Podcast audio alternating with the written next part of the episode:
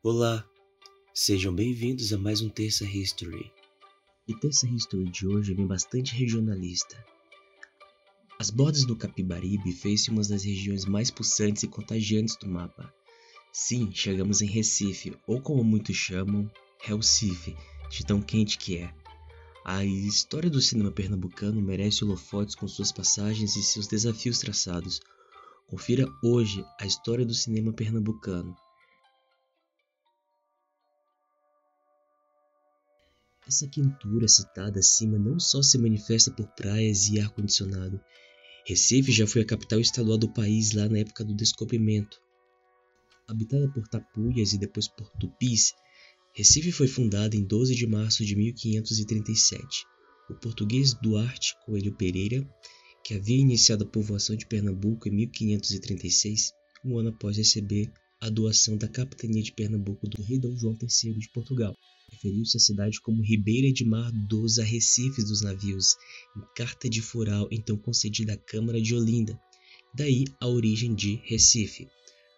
Os holandeses também pisaram por ali, mas logo foram expulsos, deixando um legado muito importante para o Estado e para o Brasil. Mas vamos mais a fundo.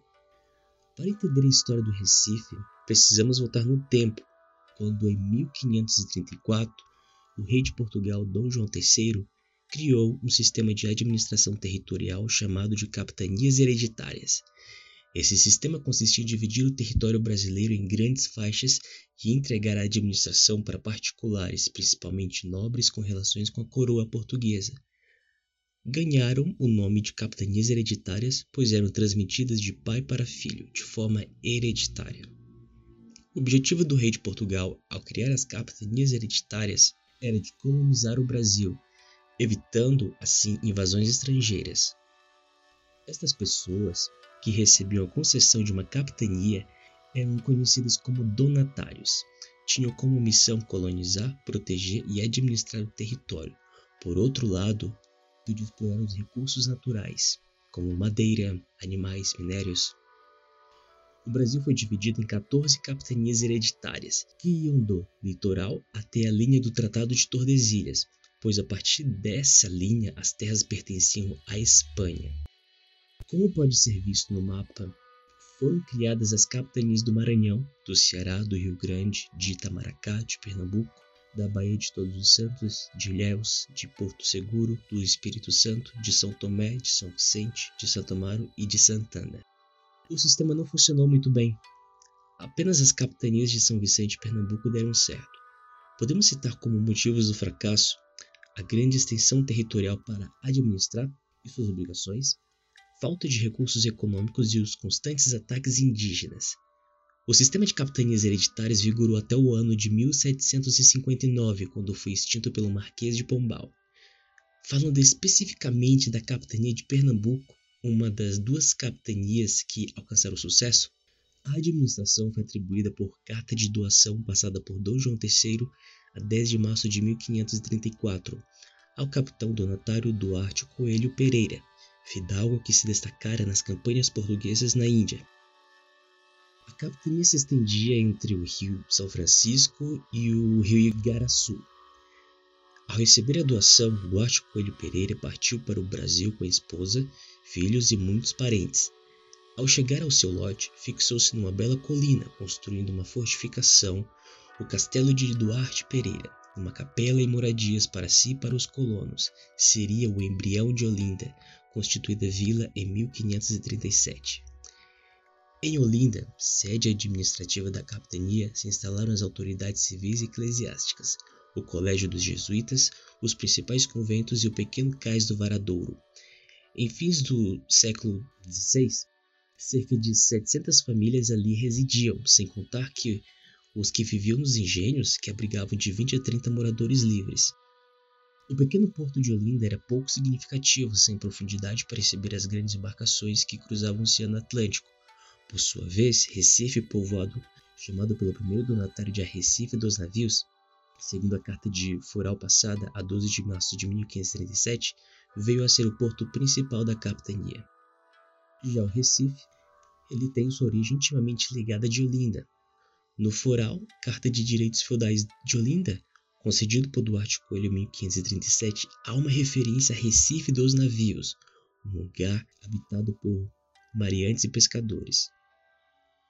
A cidade do Recife começou com alguns pescadores e homens do mar que se estabeleceram na estreita porção de terra que vinha de Olinda e se alargava para as bandas do extremo sul.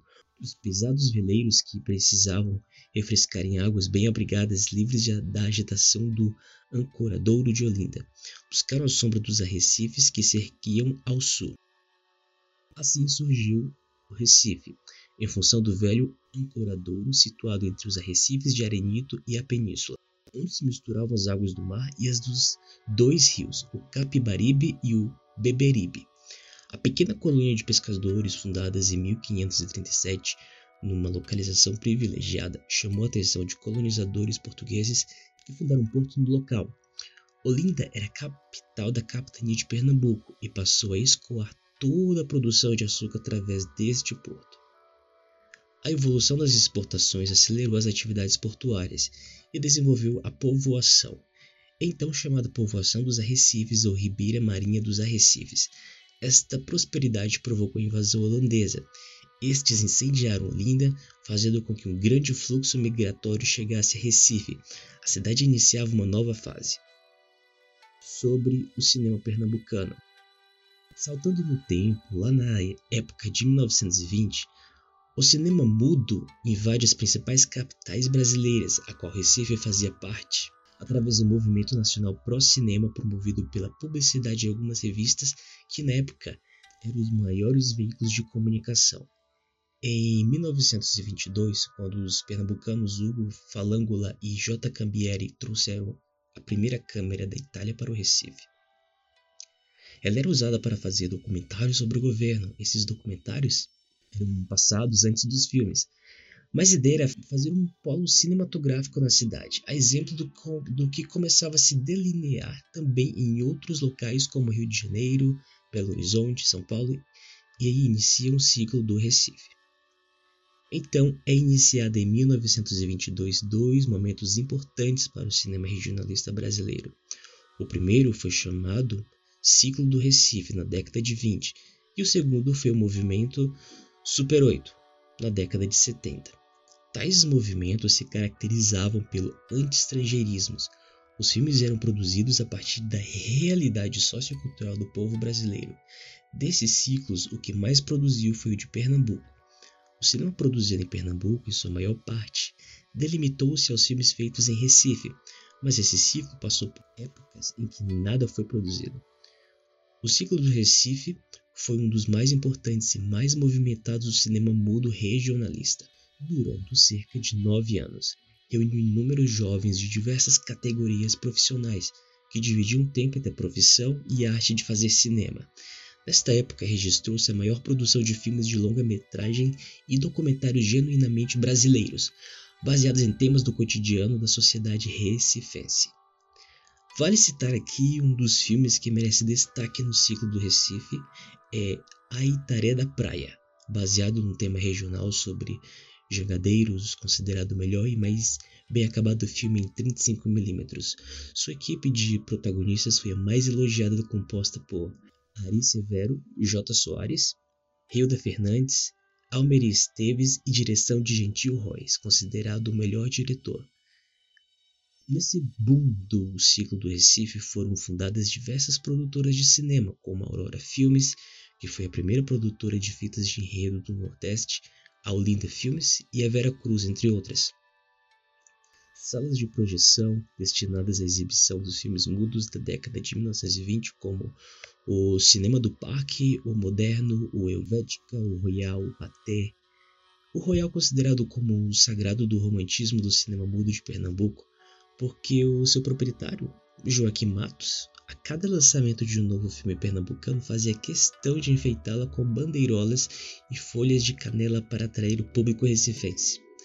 Apesar da grande repercussão nacional do cinema mudo em 1931, o ciclo do Recife começou sua decadência devido a diversos fatores, como o econômico, a competitividade do mercado cinematográfico e o surgimento do cinema sonoro de origem norte-americana, Poucos filmes foram produzidos durante o período que vai de 1930 a 1969. E algumas dessas poucas produções foram perdidas até que na década de 70 chegou o movimento dos filmes produzidos em Super 8. O ciclo do Super 8 chegou em Recife em 1973, através de um movimento tão importante quanto o ciclo do Recife, mas com o detalhe de ser um cinema inovador, de cunho nacionalista, como o desejavam os super-oitistas que dele participaram. Outra característica foi o seu limitado espaço de existência, que se restringia aos festivais nacionais de curta-metragem realizados nas capitais brasileiras. O formato Super 8 ganhou esse nome por ter 8 mm de largura e foi desenvolvido nos anos 60 e lançado pela Kodak. O primeiro Festival Nacional de Filme Super 8 aconteceu em Curitiba no mês de abril de 1974. Destacaram-se nessa época Caboclinhos do Recife, Fernando Spencer, Bajado, um artista de Olinda, Fernando Spencer e Celso Marconi. Outros diretores que se destacaram são Atos Cardoso, Celso Marconi e Jomar Muniz de Brito. Apesar da curta duração dos Super 8, Pernambuco teve participação ativa nos filmes de curta-metragem e a maior contribuição aconteceu nos festivais realizados em 1977, 1978 e 1979.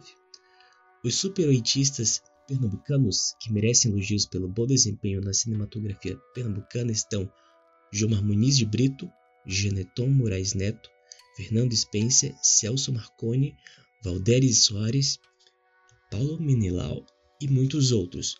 Porém, Fernando Spencer foi considerado o maior produtor e incentivador do grupo Super 8, com cerca de 36 filmes documentários baseados em temas de manifestações culturais pernambucanas. O ponto marcante do cinema pernambucano dessa época foi a forte tendência nacionalista e libertadora, gerada no seio da sociedade pela mobilização de grupos de pessoas que viveram diversas épocas, mas que, apesar das dificuldades técnicas, econômicas e políticas, conseguiram ultrapassar essas barreiras e mostrar através da arte cinematográfica a autêntica cultura popular nordestina. As produções posteriores a esse ciclo são impulsionadas pelo mesmo sentimento libertário, buscando os mesmos objetivos, cujo compromisso é o resgate da cultura sem perder as raízes, construindo uma visão multicultural aberta e contemporânea. No início dos anos 90, o movimento musical Mangue Beat explode em Recife. Há um outro cenário cultural começa a tomar forma na cidade. O ambiente criativo é estimulado por bandas como Chico Science e Nação Zumbi e Mundo Livre S.A. O ritmo do mangue na trilha sonora, o filme Baile Perfumado de 1996, de Lírio, Ferreira e Paulo Caldas, decretou o nascimento de um novo cinema pernambucano. De lá para cá, Pernambuco coleciona grandes sucessos e críticas, com cineastas consagrados nacionalmente. Destaque para Cláudia Assis, Febre do Rato e Amarelo Manga, Marcelo Gomes, Marcelo Lordelo, Kleber Mendonça Filho, Gabriel Mascaro, Daniel Aragão e Leonardo Laca. O êxito do cinema pernambucano, na verdade, não segue uma cartilha. Ele sai do estímulo criativo propiciados por um ambiente cultural efervescente, ao qual se junta um bem-vindo incentivo financeiro que livra os produtores da dependência da bilheteria. Filmes autorais feitos com olhar sensível e sem é, maneirismos que exploram questões nacionais e universais, como a amizade, o desajuste existencial, a inadequação social e a solidão, fazendo uso da máxima seguida por Chico Science de ser local para ser global. Bem, Confira agora 10 filmes pernambucanos selecionados para vocês viajarem nesse mundo de som e imagem. Tatuagem. Nesse filme temos Paulette, a estrela de um usado grupo de teatro, que recebe a visita de seu cunhado militar, o jovem Fininha. Surge um tórrido relacionamento entre os dois, e agora o soldado precisa lidar com a repressão existente no meio militar em plena ditadura, na direção de Hilton Lacerda febre do rato. Zizo é um poeta inconformado e anarquista que preenche seus dias com seus poemas subversivos até conhecer a bela Eneida, que injeta uma história de amor em sua vida mundana. Esse filme fica na direção de Cláudia Assis. O som ao redor. A vida dos residentes de uma rua de classe média de Recife toma um rumo inesperado quando uma empresa de segurança particular é contratada para trazer paz aos moradores. Para alguns deles, a presença dos guardas cria mais tensão do que alívio. Esse na direção de Kleber Mendonça Filho. Doméstica. Entre o choque da intimidade, as relações de poder e a performance do cotidiano, o filme lança um olhar contemporâneo sobre o trabalho doméstico no ambiente familiar e se transforma no potente ensaio sobre o afeto e trabalho. O filme esse fica na direção de Gabriel Mascaro. Eles voltam. Chris e Peu, seu irmão mais velho, são deixados na beira de uma estrada pelos próprios pais. Os irmãos foram castigados por brigar constantemente durante uma viagem à praia. Após algumas horas, percebendo que os pais não retornaram, Peu parte em busca de um posto de gasolina. Chris permanece no local por um dia inteiro e, sem notícias dos pais ou do irmão, decide percorrer ela mesma o caminho de volta para casa. Filmes que fica na direção de Marcelo Lordello. Cinema, aspirinas e urubus. Em 1942, no meio do sertão nordestino, dois homens vindos de mundos diferentes se encontram. Um deles é Johann, que é um alemão fugido da Segunda Guerra Mundial, que dirige um caminhão e vende aspirinas pelo interior do país. O outro é Ranulfo, um homem simples que sempre viveu no sertão e que, após ganhar uma carona de Johann, passa a trabalhar para ele como ajudante. Viajando de povoado em povoado, a dupla exibe filmes promocionais sobre o remédio milagroso para pessoas que jamais tiveram oportunidade de ir ao cinema. Aos poucos surge entre eles uma forte amizade. Esse filme fica na direção de Marcelo Gomes. Amarelo Manga. No subúrbio de Recife, Lígia acorda já mal-humorada, pois terá de suportar mais um dia servindo fregueses que às vezes abolindo no bar onde trabalha. Quando o dia termina, só lhe resta voltar ao seu pequeno quarto em um anexo do bar e dormir para suportar a mesma coisa no dia seguinte. Paralelamente, Kika, que é muito religiosa, está frequentando um culto, enquanto seu marido Wellington, um cortador de carne, decanta as virtudes de sua mulher, enquanto usa uma machadinha para fazer seu serviço. Neste instante, no hotel Texas, que também fica na periferia da cidade, Dunga, um gay que é apaixonado por Wellington, varre o chão antes de começar a fazer a comida. Na verdade, ele é uma pessoa mais polivalente do Texas, pois faz de tudo um pouco. Um hóspede do Hotel Texas, Isaac, sente uma, um, um grande prazer em atirar em cadáveres que lhe são fornecidos por Rabecão, um funcionário do ML. Apesar de decantar Kika, isto não impede de Wellington ter uma amante, que está cansada da situação e quer que ele tome logo uma decisão. Já Dunga pretende conseguir Wellington de outra forma, ou seja, fazendo um trabalho em terreiro. Assim, de uma só vez, ele dá uma rasteira na mulher e na amante. Isaac vai se encontrar no bar com Rabecão para lhe avisar que pode levar o cadáver. Lá conhece Lígia e sente vontade de ir com ela para a cama, mesmo com Rabecão lhe avisando que ninguém ali transou com ela. Esse filme fica na direção de Cláudio Assis. Era uma vez eu, Verônica. Verônica tem 24 anos e vive uma fase de transição. Ela mora com o pai, José Maria, acabou de se formar em medicina sem tempo para a agitada vida que tinha quando era estudante, ela agora se dedica ao início da vida profissional em um ambulatório de hospital público. As condições são precárias e o cotidiano muito cansativo, não apenas pelo trabalho em si, mas também por ouvir os problemas de dezenas de pacientes todo dia. Uma noite, ao voltar para casa, ela resolve usar o gravador para falar de seus próprios problemas. O início segue o melhor estilo dos contos de fadas, com o clássico Era uma vez. Esse filme fica na direção de Marcelo Gomes. Viajo porque preciso, volto porque te amo. José Renato tem 35 anos. Ele é geólogo, geólogo e foi enviado para realizar uma pesquisa onde terá que atravessar todo o sertão nordestino. Sua missão é avaliar o possível percurso de um canal que será feito, desviando as águas do único rio caudaloso da região. À medida que a viagem ocorre, ele percebe que possui muitas coisas em comum com os lugares por onde passa, desde o vazio à sensação de abandono até o isolamento, o que torna a viagem cada vez mais difícil. Esse filme fica na direção de Marcelo Gomes e Karim Ainous. Baile Perfumado, de 1996. Amigo íntimo do padre Cícero, o mascate libanês Benjamin Abraham decide filmar Lampião e todo o seu bando, pois acredita que este filme o deixará muito rico. Após alguns contados iniciais, ele conversa diretamente com o famoso cangaceiro e expõe sua ideia, mas os sonhos do mascate são prejudicados pela ditadura do Estado Novo. Filme esse que fica na direção de Liro Ferreira e Paulo Caldas.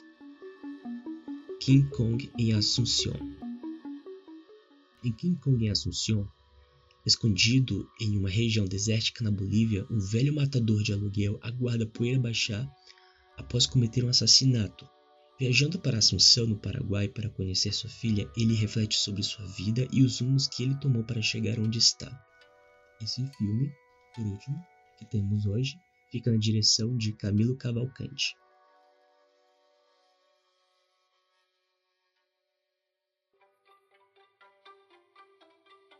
Na próxima semana, seguiremos na cronologia das épocas e com indicações de filmes. Aproveite para saber mais sobre a história aqui no Arte da Vinci. Acesse nosso site www.cinedavinte.com.br. Se inscreva em nosso canal, compartilhe. Fique por dentro, fique com a gente. Descubra o Arte da Vinci. Até a próxima! Essa é uma produção Arte da Vinci, com voz de Gigi e edição de som de Thaisa Silva.